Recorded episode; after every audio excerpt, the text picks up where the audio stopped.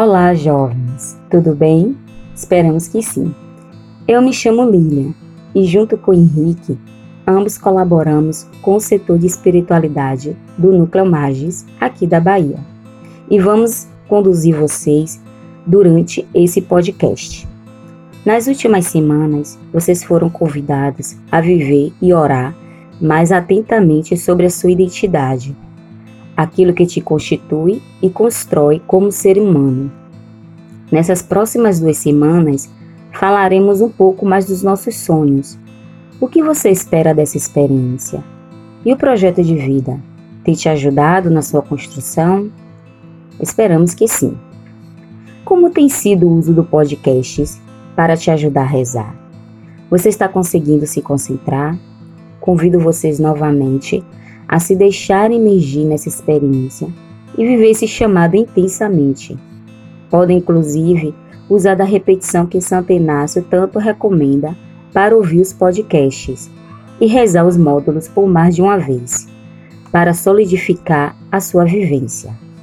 Agora passo a palavra para Henrique continuar com esse momento.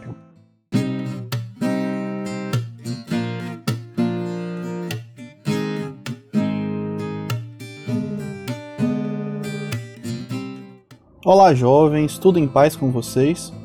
É muito bom retomar o nosso podcast após concluirmos o primeiro módulo do projeto de vida, no qual oramos e refletimos sobre a nossa própria identidade. Passando então dessa primeira etapa, seguimos para o segundo momento de projetar aquilo que seremos e então enveredamos pelo mundo dos sonhos. O que nós buscamos neste mundo? O que esperamos dele e de nós mesmos para ele? Como está a nossa esperança? É baseando-se assim que construiremos juntos essa segunda etapa de nosso projeto de vida. Após terminarmos o nosso primeiro módulo, acredito que você já esteja um pouco mais familiarizado com como é que vai ser o andamento desse projeto. Nesse sentido, convidamos você a participar dessa experiência seguindo os passos da oração inaciana, como foi apresentado para vocês no roteiro escrito. Após a indicação de qual trecho devemos orar, devemos nos colocar inteiramente à disposição deste momento, encontrando um local tranquilo e uma posição confortável para nossa oração.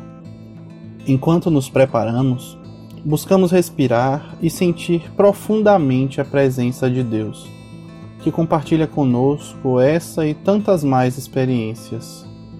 Então eu me situo na oração, pedindo a Deus a graça da compreensão e que todo o meu ser esteja voltado unicamente para seu louvor e serviço. Só então é que eu leio o trecho e medito sobre ele, deixando que Deus fale comigo através da palavra e daquilo que eu compreendo dela. Por fim, eu reviso e anoto aquilo que eu experimentei para manter o registro e poder relembrar desse momento de oração. Dessa forma, sentimos-nos mais próximos de Deus e podemos sentir com ele aquilo que está surgindo de desejo em nossos corações. E então, colocamos em vista os nossos ideais, o ideal do mundo e o de nós mesmos para o mundo. O momento em que se encontra a nossa sociedade é aquilo que podemos chamar de ideal? É assim que vemos em nossos sonhos como o mundo deveria ser? É aqui que somos convidados por Deus a olharmos sobre esse mundo no qual estamos inseridos e buscarmos promover a mudança que queremos ver nele. Somos muitas vezes vítimas desse capitalismo selvagem, sistema social que insiste e reincide em aumentar as desigualdades e promover sofrimento àqueles que mais estão necessitados. Um sistema que fragiliza as nossas relações e apregou ao uso predatório de nossa casa comum.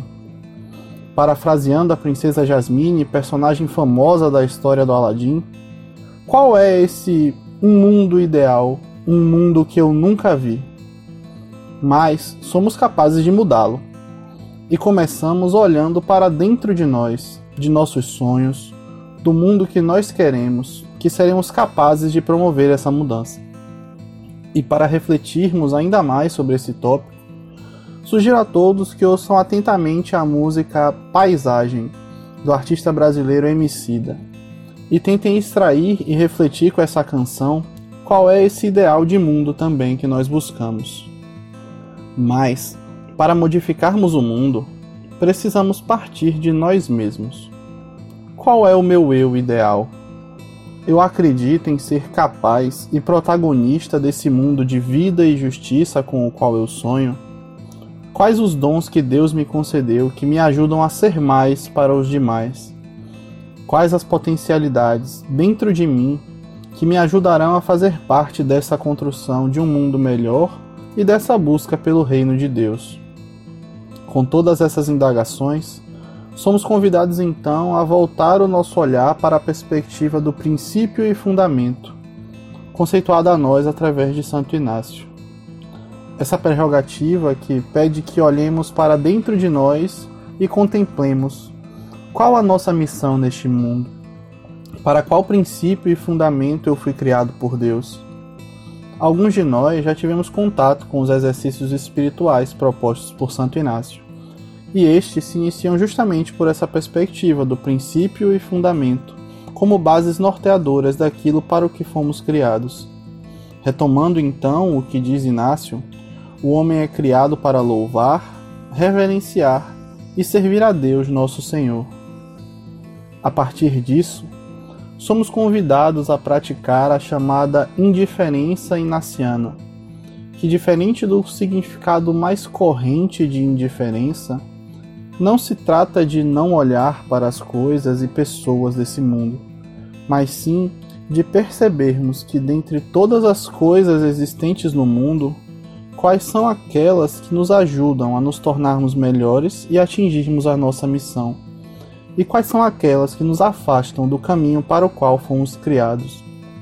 Nesse sentido, é pedido a nós que paremos então de buscar, em vão, mais riqueza que pobreza, mais saúde que doença, ou o que quer que seja que toque o nosso coração a partir da experiência de Deus.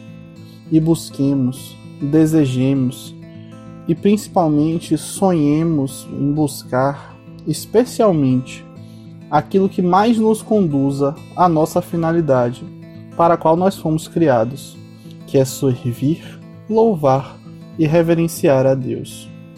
É com isso em nossos corações que convidamos você, jovem, a participar e experimentar as orações propostas durante essa semana, viver esse momento de contemplar dentro de si mesmo quais são os seus sonhos, quais os seus desejos mais profundos e como eles se alinham com a vontade de Deus. Que possamos ser também um pouco como era Simeão, um homem fiel e esperançoso na esperança de um ideal de um mundo melhor.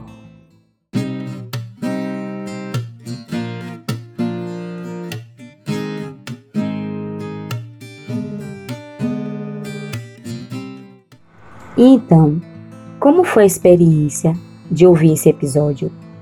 Te ajudou a discernir e remembrar algo sobre seus ideais de pessoa e do mundo? E sobre o princípio e fundamento? Você já tinha ouvido falar? Como você acredita que pode levar isso para a sua vida? Com base nesses momentos, naquilo que você partilha de suas orações, use sempre esse material e aquilo que você faz de suas anotações como força para estar sempre atento àquilo que Deus nos convida a viver. Pedimos que continue conosco nessa caminhada, construindo seu projeto de vida, pois essa experiência engrandece demais as nossas caminhadas no mundo. Um grande abraço e até a próxima semana.